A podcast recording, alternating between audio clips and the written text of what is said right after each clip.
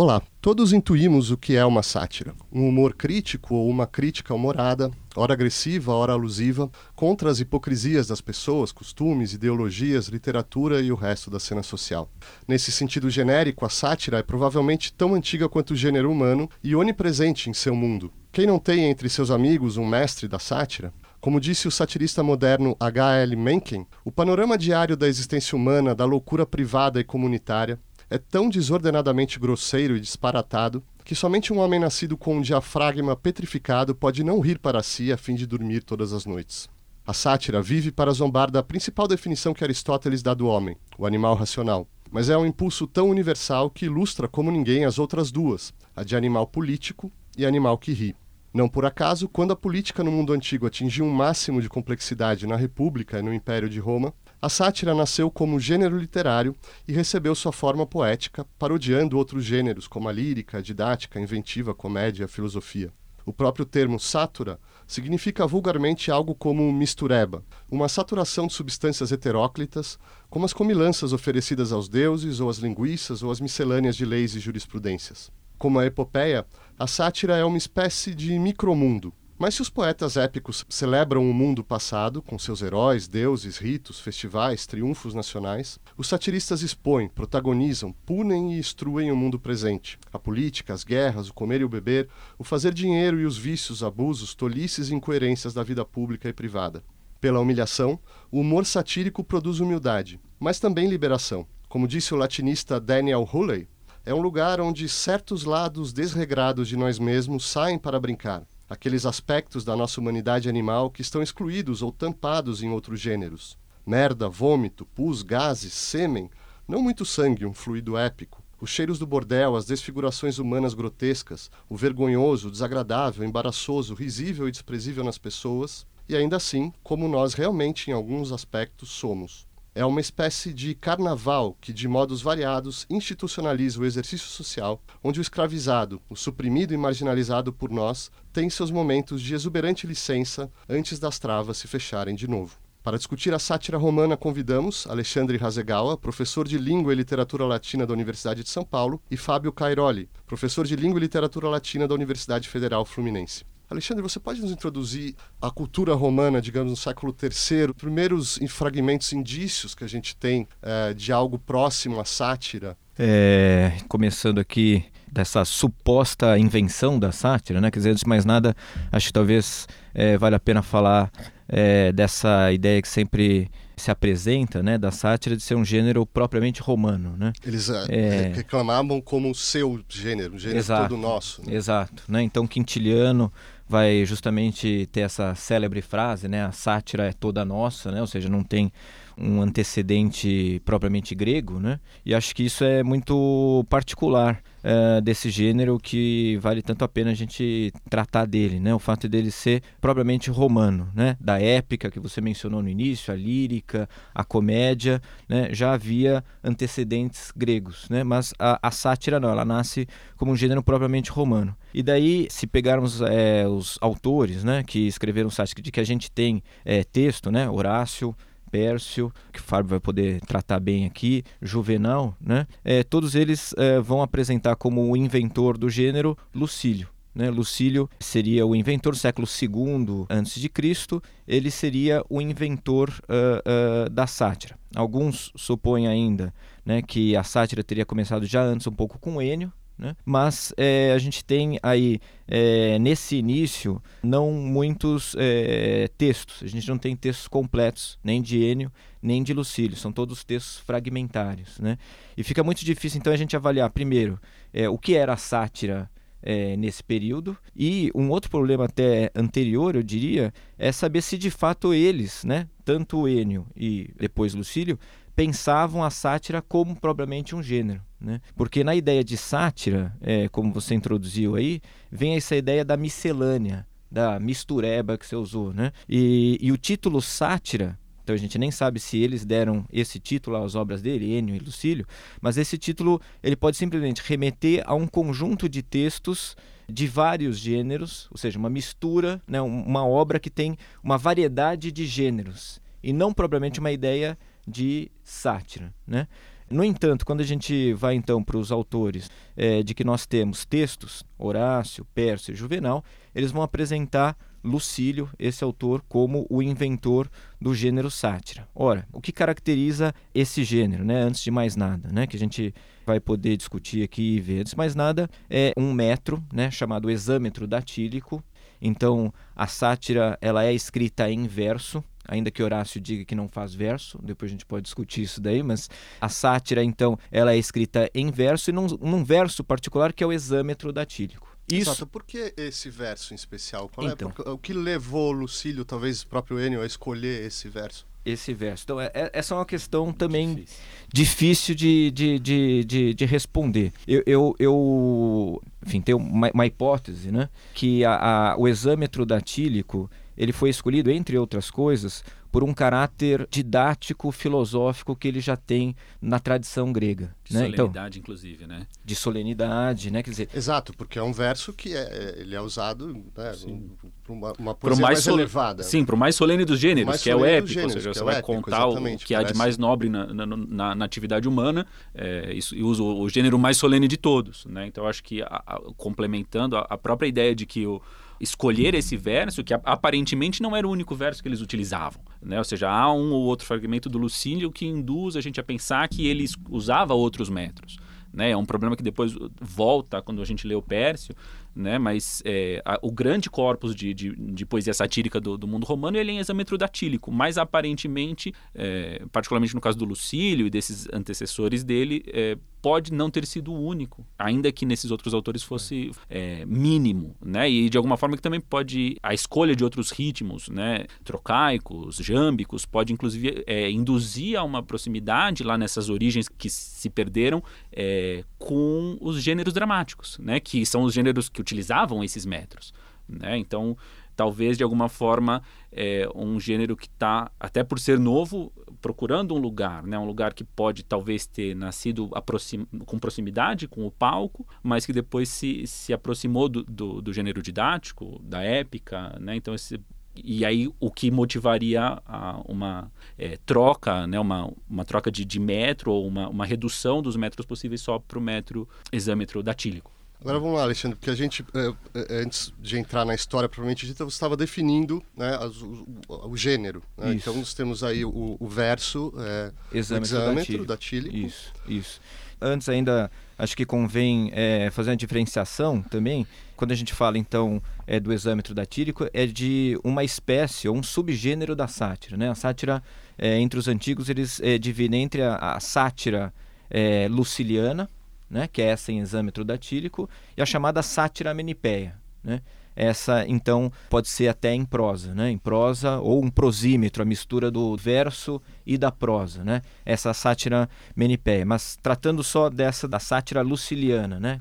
Lucílio como inventor, e daí o exâmetro datílico, né? a gente tem então essa primeira característica. Uma outra característica muito importante da sátira é a mistura do sério cômico.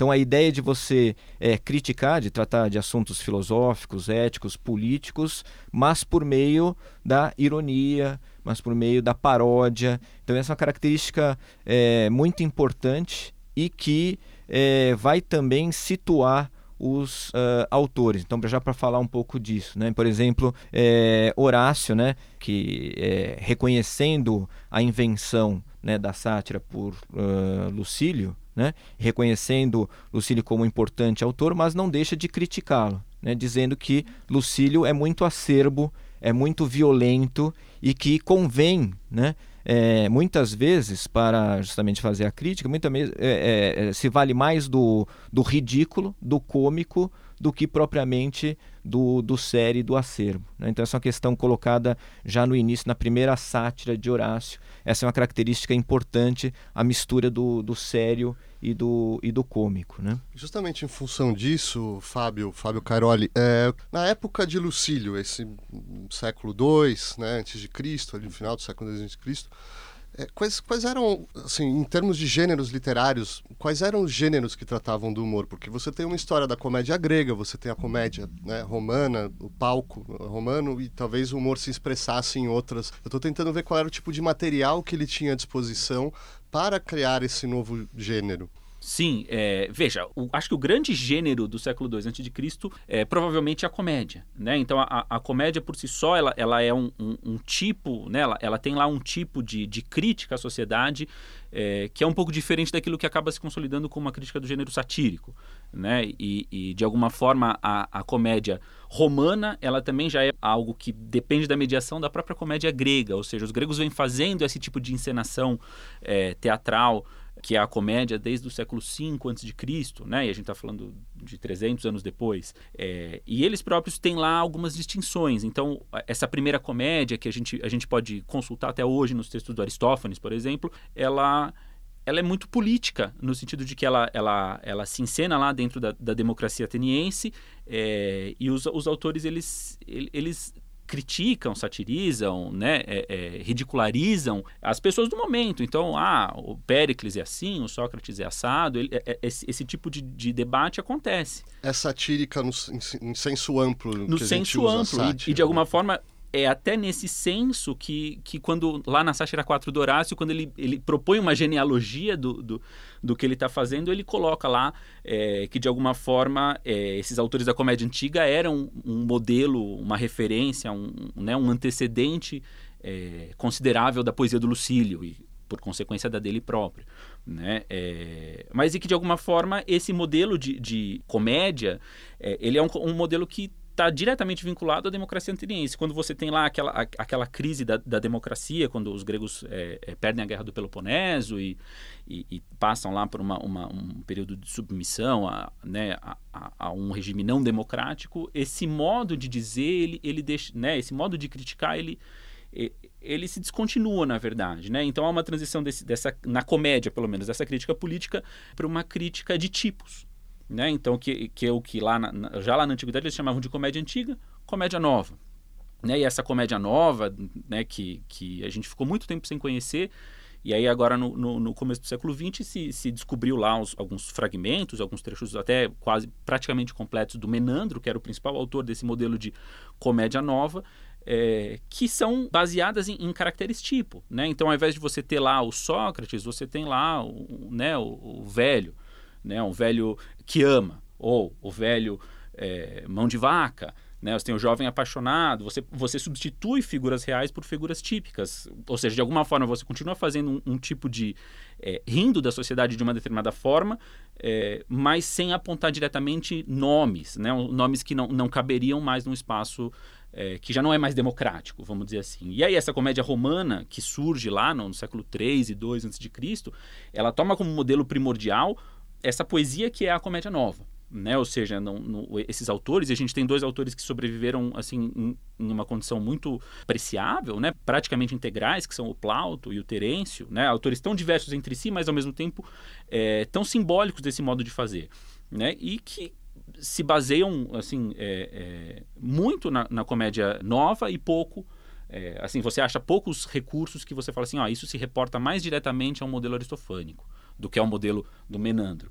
Então, esse tipo de comédia é, é, é, o que está lá como grande gênero, né? Então o, o, teatro parece ser o grande, né, o grande espaço literário do século II a.C., é. né? Não, não, que não haja outros gêneros é, funcionando, mas é o, é o, gênero que mais faz sucesso, né? É um tipo de, um tipo de contato do público romano com a poesia que, que é, é, o, é o primeiro, é o mais relevante nesse momento. Ou seja, você tem a performance do, do, do texto poético, que é a encenação, né? E você tem o público presente lá, o público ri, né? E, e, e o que é interessante é que a comédia é, como a comédia nova, mas a comédia no geral como gênero, ela, ela sempre termina com um processo de inclusão.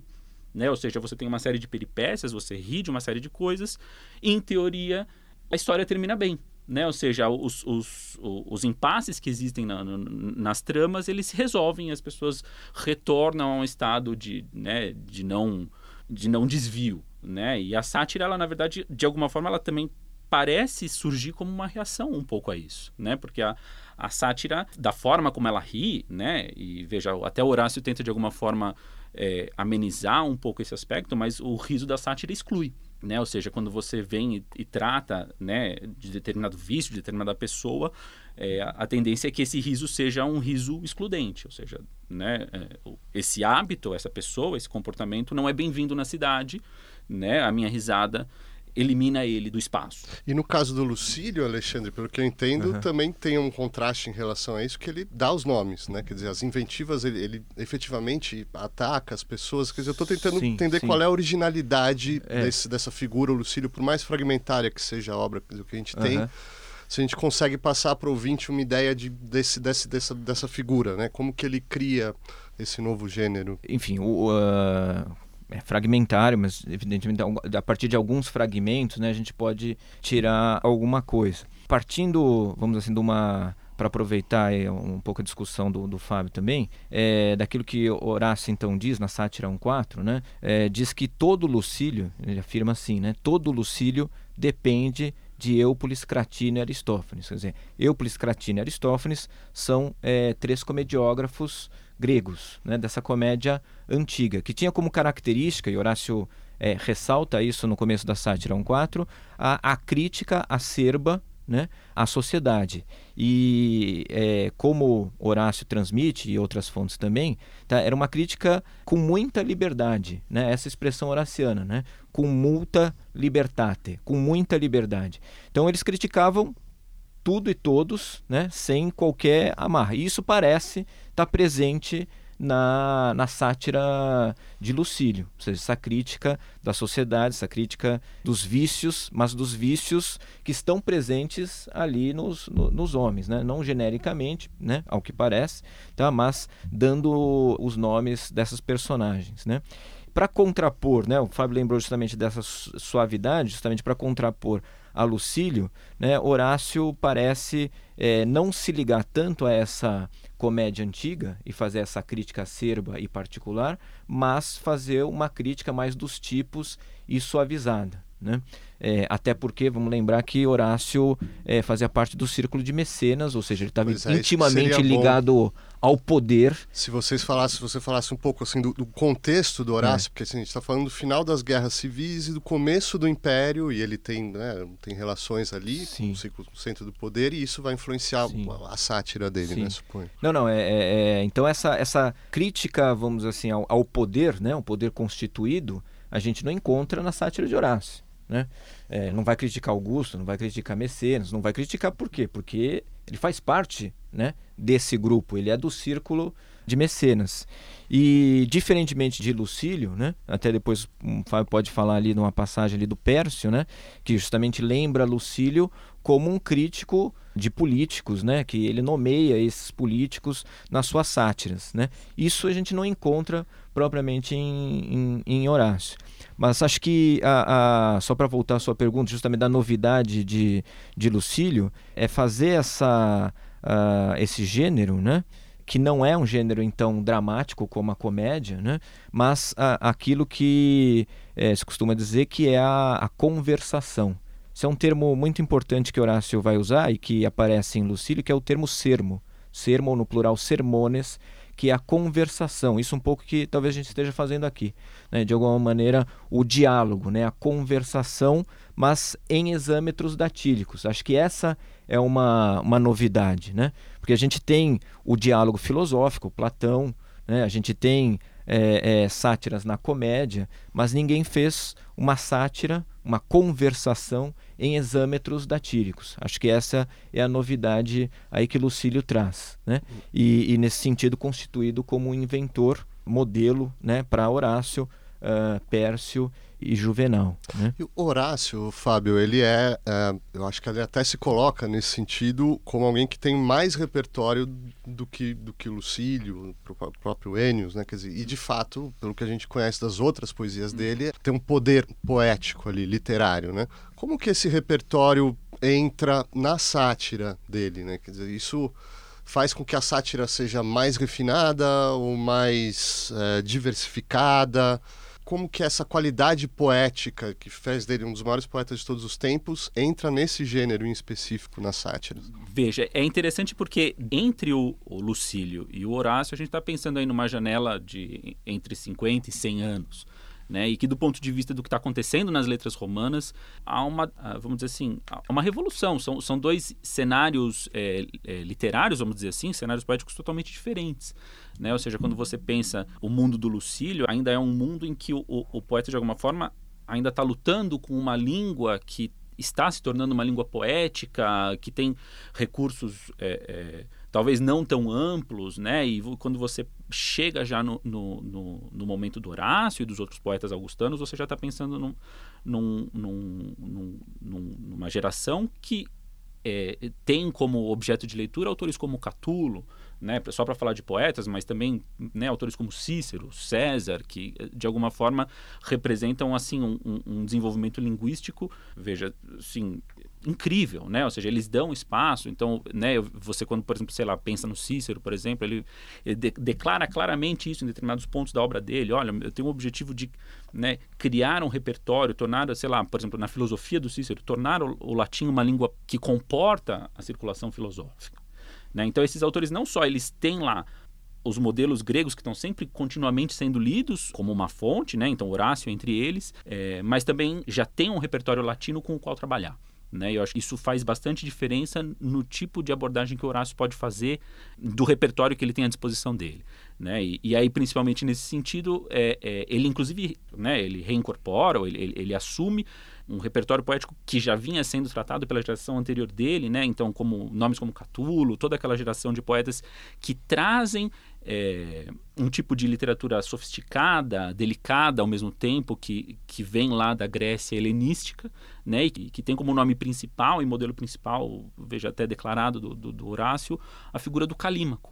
Né, então, Calímaco foi um poeta que viveu no século III a.C., né, em Alexandria, então num contexto é, diferente, né, e que estava vinculado ao ambiente da, da, da, biblioteca de Alexandria. Né? Então, aqueles, aqueles intelectuais, aqueles, aquelas, aquelas pessoas que tinham, pela primeira vez na história, acesso a uma vastidão é, de informação que nenhuma literatura anterior tinha. Né? Ou seja, ele, ao montarem a biblioteca é, e administrarem essa biblioteca, eles passaram a ser conhecedores de um repertório num nível, veja assim, de erudição propriamente dito, né? E isso refletindo numa poesia que precisa sim é, ser muito delicada em escolher o, o que, que, realmente importa, né? E por isso, por isso que é uma, uma estética de leveza, né? Ou seja, o Kalima ficou famoso com o gênero epigramático, gênero né, que, que em, na menor quantidade de espaço possível tem que dizer tudo.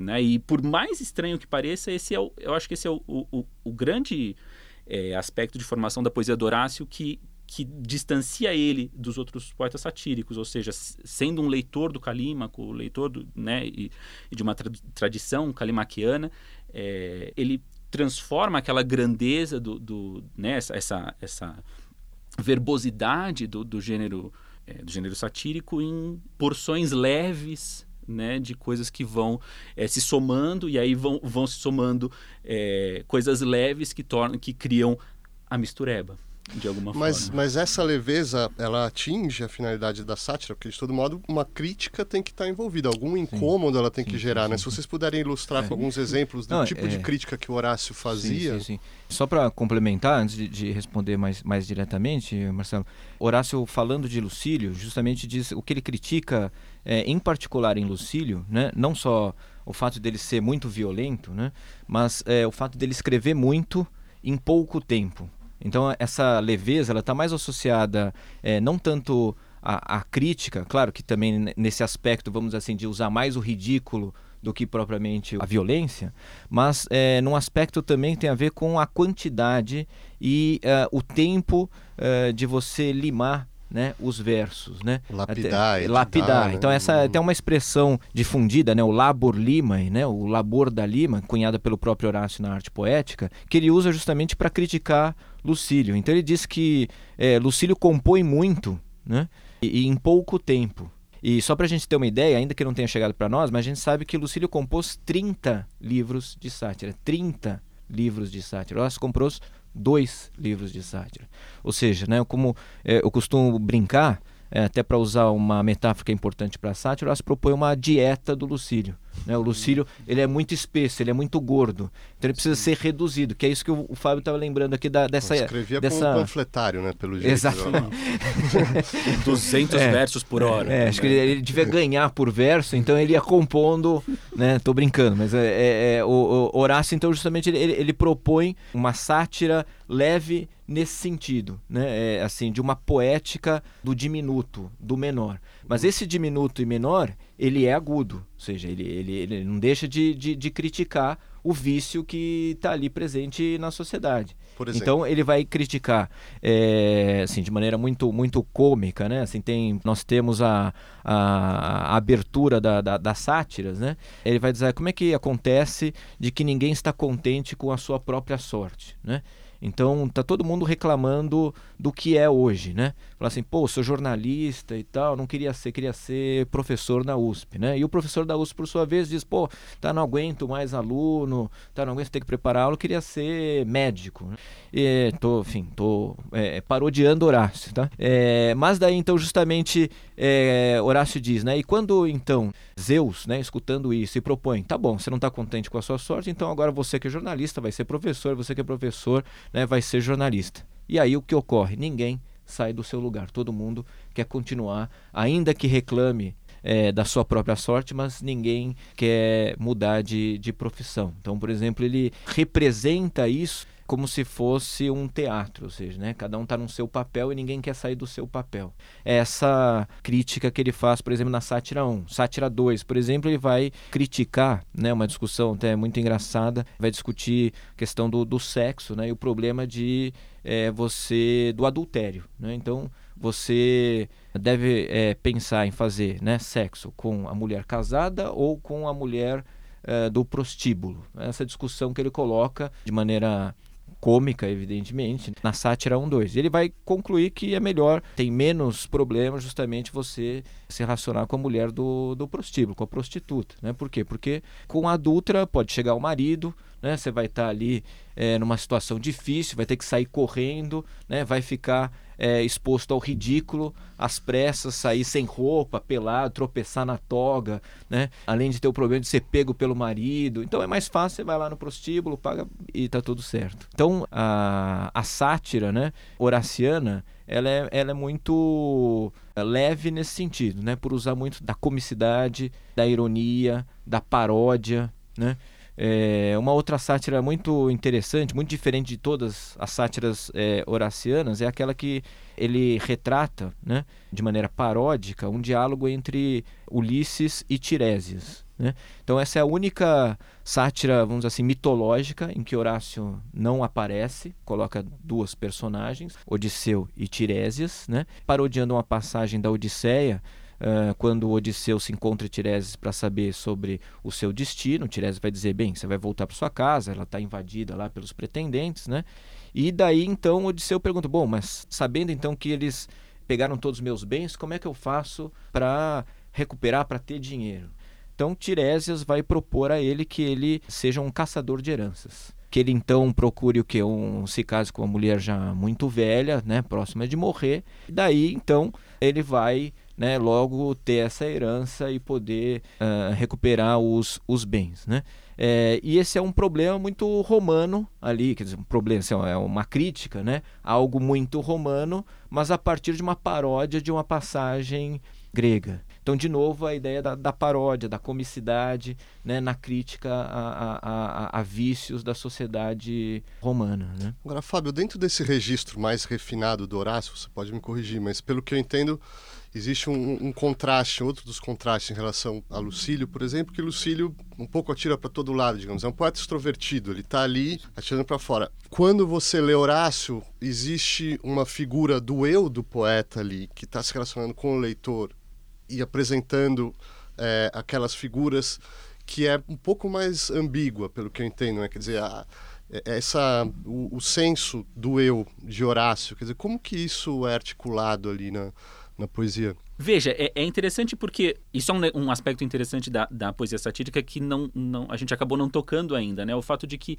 a, a poesia satírica, e esses autores em particulares, elas traçam uma linha muito clara né, entre o eu e o outro. Né? Então a sátira é, é uma, uma poesia em que a voz, a voz satírica, a persona satírica se reveste de muita autoridade né? Ou seja, ele fica, ele, ele tenta deixar muito claro o quanto ele está certo, né? O quanto a, a, a, invectiva que ele faz é justificada e os outros são, são todos é, é, equivocados, burros ou sei lá qual for o aspecto que ele vai estar tá abordando ali, né? Mas que de alguma forma é, no Horácio não é unitária, né? Porque ao mesmo tempo em que em determinadas sátiras ele se atribui essa autoridade Em outras, ele evidencia uma condição que é a condição próxima da que ele viveu, de que ele não é um indivíduo é, socialmente privilegiado. Né? Então, é, em determinados momentos, ele abre espaço para que Horácio, voz autoritária, satírica, ceda espaço para o Horácio cliente.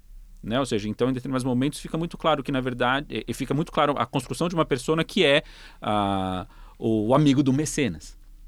Né? Então acho que eu não me lembro se é a 6 ou a 7, em que ele, ele, ele fala muito sobre. Ele reclama muito do fato de que as pessoas o abordam na rua é, para que ele interceda diante do mecenas, que ele próprio, sim, é a pessoa poderosa em questão, é, por qualquer assunto. E, e, isso, veja, sendo esse o objetivo da, da sátira, ou seja, é, é satirizar talvez essa, essa tentativa de transitar pelas influências políticas no, né, das estruturas sociais antigas, ele acaba, na verdade, se colocando numa posição é, em que a autoridade já não é mais dele, a autoridade é do mecenas. Né? E, e até, no, de alguma forma, num, numa subversão final, já lá no final do, do segundo livro de sátiras dele, é, ele cria um espaço para que o próprio escravo dele, né, relacionado a um contexto específico lá do, do, das festas das Saturnálias, que o próprio escravo dele faça uma invectiva contra ele. Né? Ou seja, ele, ele diz lá pro, pro, no, no poema, né, a persona satírica, olha, né, é, me diz o que, que você acha que tem de errado comigo.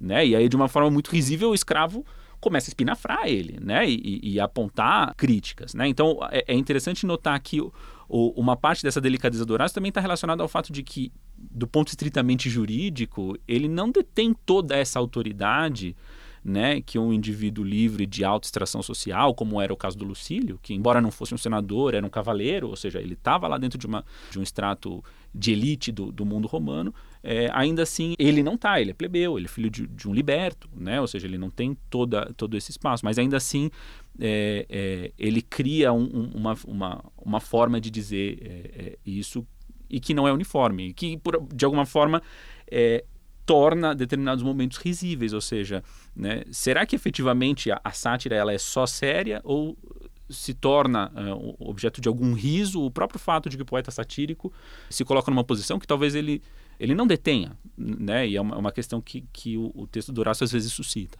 Né? Podemos nos mover, eu sei que você quer falar mas se a gente puder incluir talvez o Pércio uhum. nisso, porque a gente okay. precisa entrar, temos pelo menos dois poetas canônicos tá, tá. ainda. Pércio, seu contexto, se a gente puder, é, de, de, início, é, delinear as características da, da, da, poesia dele, do que ele está propondo ali em termos de sátira. Né? Tá. É, o Pércio é um autor muito interessante mesmo, diferentemente então é, desses outros dois autores, né? Eu falei que é, Lucílio escreveu 30 livros, né? Horácio dois, Pércio escreveu um único livro, né? E um único livro com seis sátiras, né? Um, um, um prólogo escrito, então a gente falou que a sátira é escrita em exâmetro datílico, mas essa característica muito particular das sátiras de Pércio, que tem um prólogo é, num outro metro, que é o coliambo, então muito particular, né? Tem um prólogo que, que introduz, né, breve, né, mas que introduz as sátiras e uma é, questão, uma peculiaridade, uma característica muito importante das sátiras de, de Pércio, é que ainda hoje, mas mais antigamente, era visto como um defeito, né? Pércio era muito criticado, né? É, diziam que Pércio escrevia mal, né? E a sátira de Pércio, de fato, para quem vai ali ler, é difícil, ela é, é, é muito difícil, né? Então, o que caracteriza em particular mesmo a sátira de Pércio é essa questão da obscuridade. Ela, ela é uma sátira uh, difícil. É intencional isso. Intencional, uhum. né? Então, é isso que justamente que uma, uma certa revisão de, um, de uma leitura antiga, né? Ou seja, o fato de escrever mal e tal, quer dizer, é, se viu, e isso me parece claro uh, a partir da, da primeira sátira, como a obscuridade de Pércio ela é intencional, né? Ele usa a imagem é, do, do fosso, do, do, do, ocultar na terra.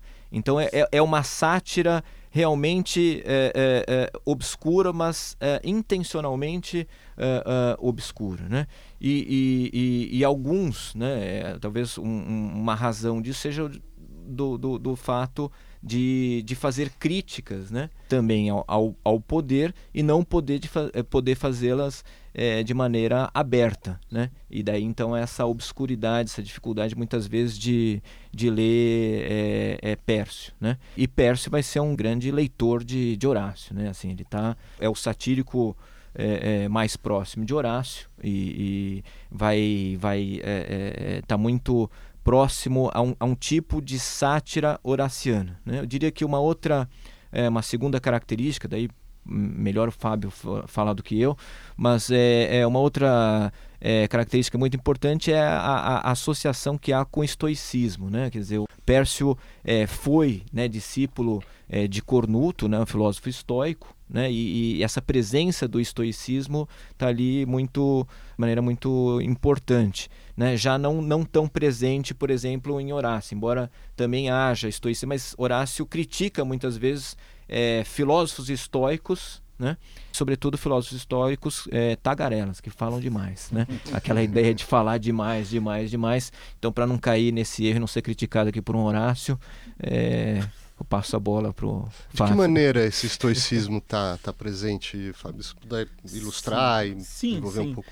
É, é interessante porque o, o estoicismo ele, ele fez um sucesso imenso na Roma do século I antes de Cristo, século I depois de Cristo né? E aqui a gente já está dentro de um, de um contexto imperial, né? Então os, o Pércio ele é associado, talvez, ele é contemporâneo e provavelmente tinha alguma associação com o Sêneca, que provavelmente é o nome é, de filósofo estoico mais conhecido de todos, né? E uma coisa que é interessante dentro do contexto do estoicismo é que é, dentro da, dessa prática de correção de afeto, que era um dos objetivos do estoico, né? Ou seja, corrigir as paixões que ele tinha de modo a viver uma vida sem dor, de acordo com a natureza, que o estoico ele faz, ele ao final do dia ele fazia uma reflexão sobre si mesmo.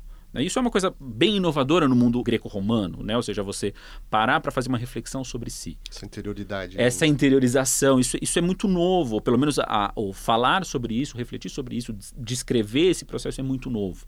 E de alguma forma, Pércio parece de alguma forma ele está procurando como forma de produzir é, é, literatura, forma de produzir poesia, alguma coisa que se assemelha a esse tipo de diálogo interior. Né? Então, da mesma forma como, como uma voz sua diz para você: olha, você está errado em ter tratado determinada pessoa de uma forma. Né? E a outra parte de você mesmo se desculpa, procura, né? pensa uma forma de não, de não ter esse comportamento.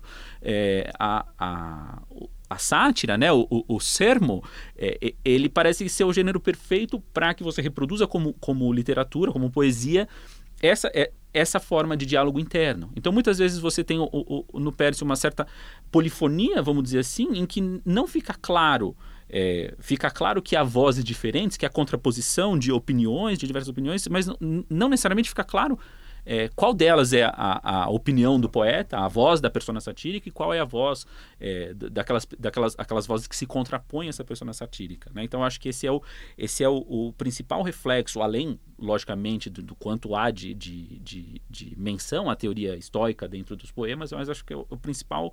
É, a principal interferência do, do, estoicismo na poesia do Pércio, né? o, o mais notável aqui. Agora, Juvenal tem então a, é, as, nas suas mãos Lucílio, é, o próprio Pércio Horácio antes, e também outras formas satíricas, fala da, da sátira Menipéia, da, é, Sêneca escreveu sátiras e outros poetas que escreveram, é, fizeram sátiras, talvez não a sátira poética, mas aquilo que a gente chama de sátira.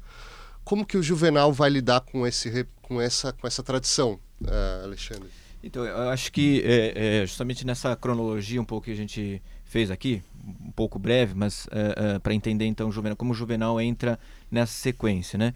A gente tem Lucílio, uh, que enfim, tenho dificuldade de, de, de, conhecer, mas caracterizado por Horácio por essa violência. Né? E Horácio então se contrapõe a essa violência, tendendo mais a fazer a crítica pelo, pelo ridículo e pela comicidade.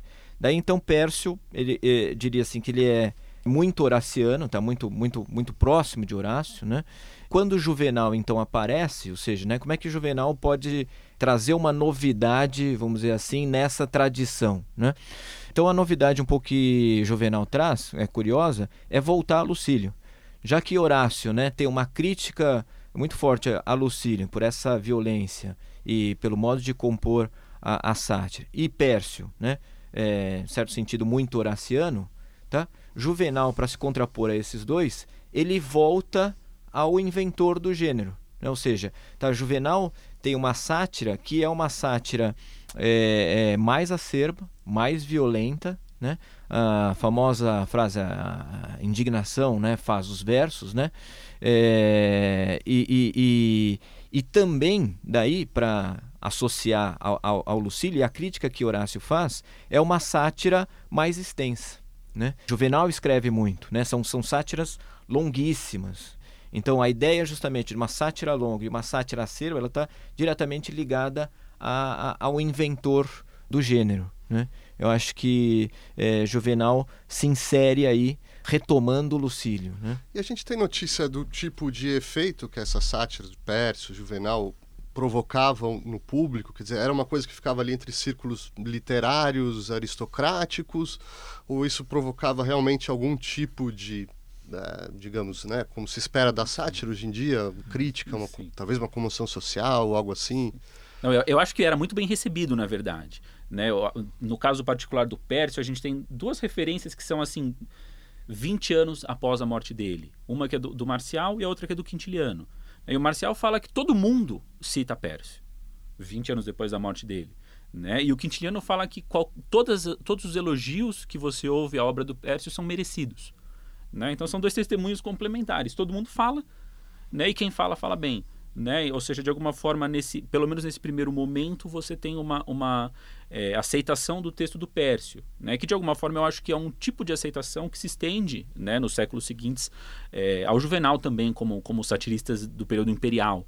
Né? Ou seja, quando você pensa já lá no, no fim do período romano, na, na, na tarde da antiguidade, você já tem lá o, o cristianismo como uma, uma, uma, uma força filosófica é, é, dominante no mundo, é, no mundo romano, é, os satiristas são amplamente lidos pelos, pelos apologistas cristãos. Né? Então, é, Pércio, Juvenal, mesmo Horácio, eles estão o tempo inteiro na boca de uma pessoa como Jerônimo. Né? Ou seja, nas críticas que ele vai fazer a, a pensamentos heresíacos é, de determinadas formas, é, é, muitas vezes eles se apropriam do modo de, de, de fazer sátira e às vezes até citam textualmente é, o trabalho desses poetas, né? até abrindo de alguma forma, o, né, fazendo uma abertura para o que vai acabar acontecendo durante o período medieval, em que tanto o Pércio quanto o Juvenal, principalmente o Juvenal, mas também o Pércio, se tornam é, autores escolares, de alguma forma é, é passam a ser abundantemente lidos no, no, nos, contextos, nos contextos formativos, né? E o principal testemunho disso é a abundância é, de comentários, de glosas que você encontra a Juvenal e a, a Pércio nos, nos manuscritos medievais.